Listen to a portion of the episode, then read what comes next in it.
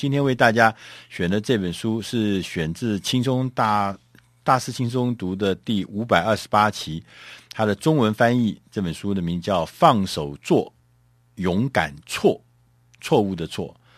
那这本书的这个副标题是“斯丹佛教授教你九个在错误中快速成长的方法”。呃，作者呢是雷恩·巴比尼奥克斯跟约翰·克伦博尔兹这两位先生呢，都是斯坦福大学的教授。他们在学校里面开了呃一门课程。这个这个书呢，这个书的名称就是他的课程的名称。这个课程呢，英文叫做 “Fail Fast, Fail Often”，就是快点失败，但也常常失败。那看起来觉得。跟我们传统的想象不一样，如果失败，那他怎么还有快快一点失败呢？然后快，而且要常常失败呢？那对我们的传统的观念呢是不太相符的。那他这门书其实表现呈现的就是他在斯坦福大学的课程里面的重重要的精华的要义。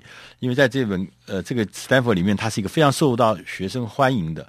那这本书呢，他从一开始他就跟大家讲。他说：“我们如果人一生中，你越早开始失败，你可能越有可能最后反而变成赢家，因为他说这就是所谓的在失败中前进的道理。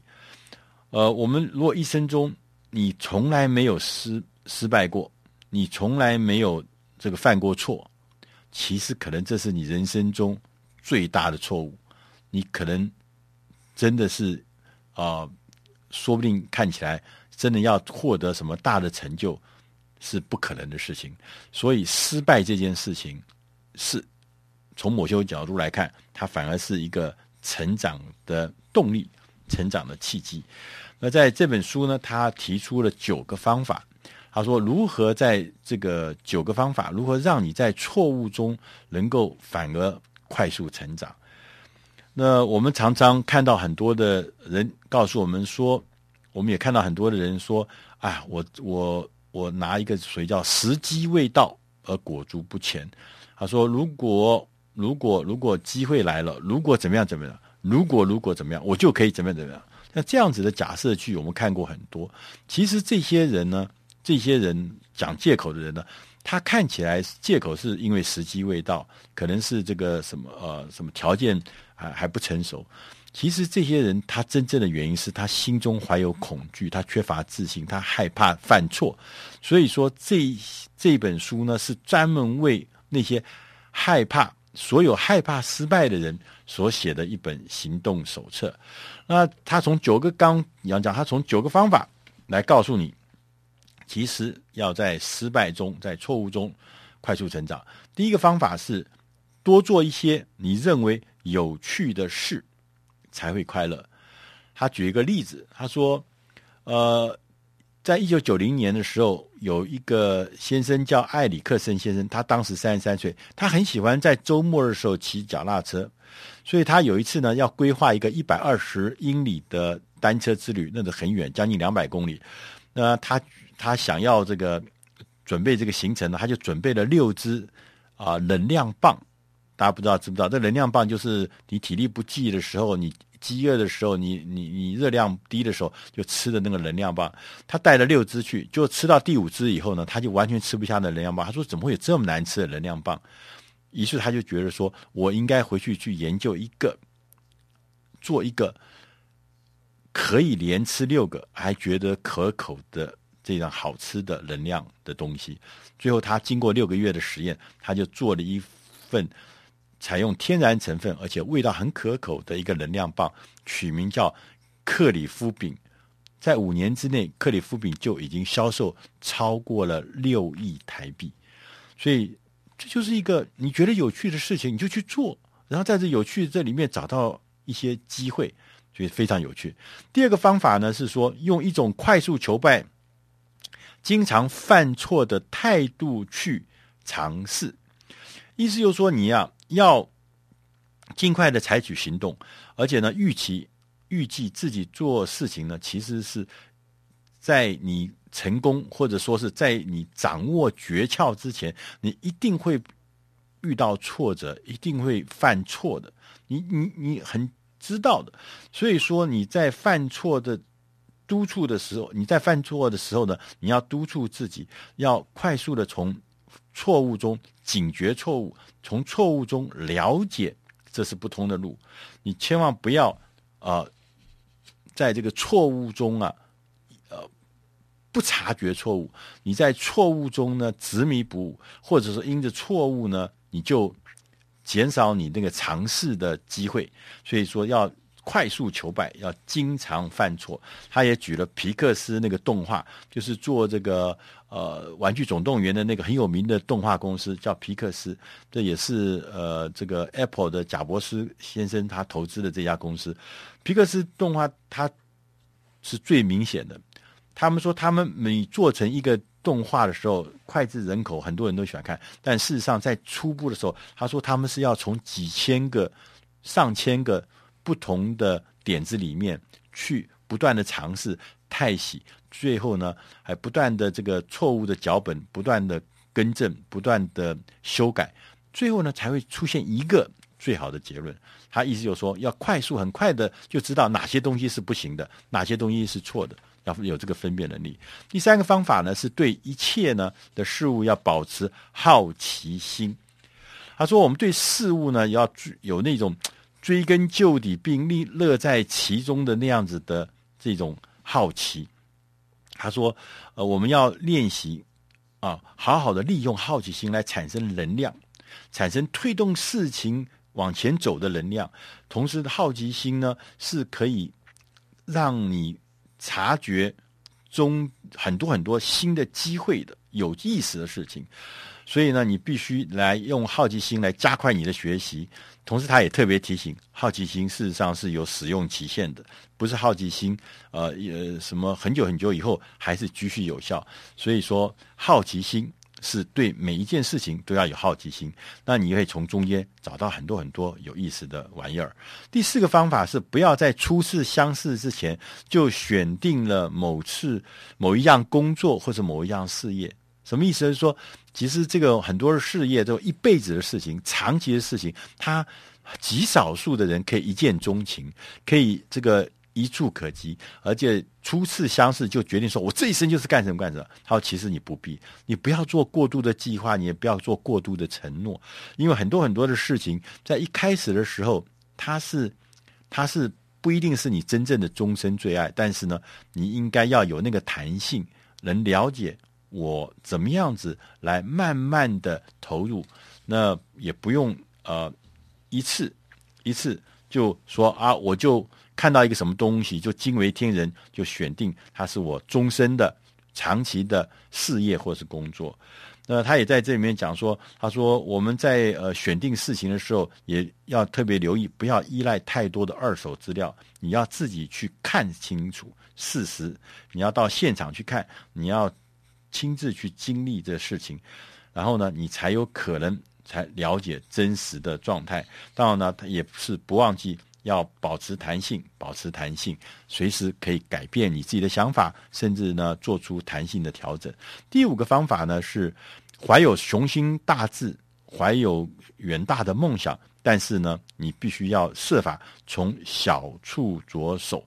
他说我们常常有很远大、很棒的这个梦想，但是呢这个梦想呢你必须要一步一脚印，在细节。在小处上面着手，他在这本书里面特别举了个例子，就是美国福特汽车呢，曾经呢，呃，碰过一件事情，在一九七零年的时候呢，他们的这个总裁呢，就呃要求要求福特汽车说去做一个非常便宜的，而且很轻的汽车。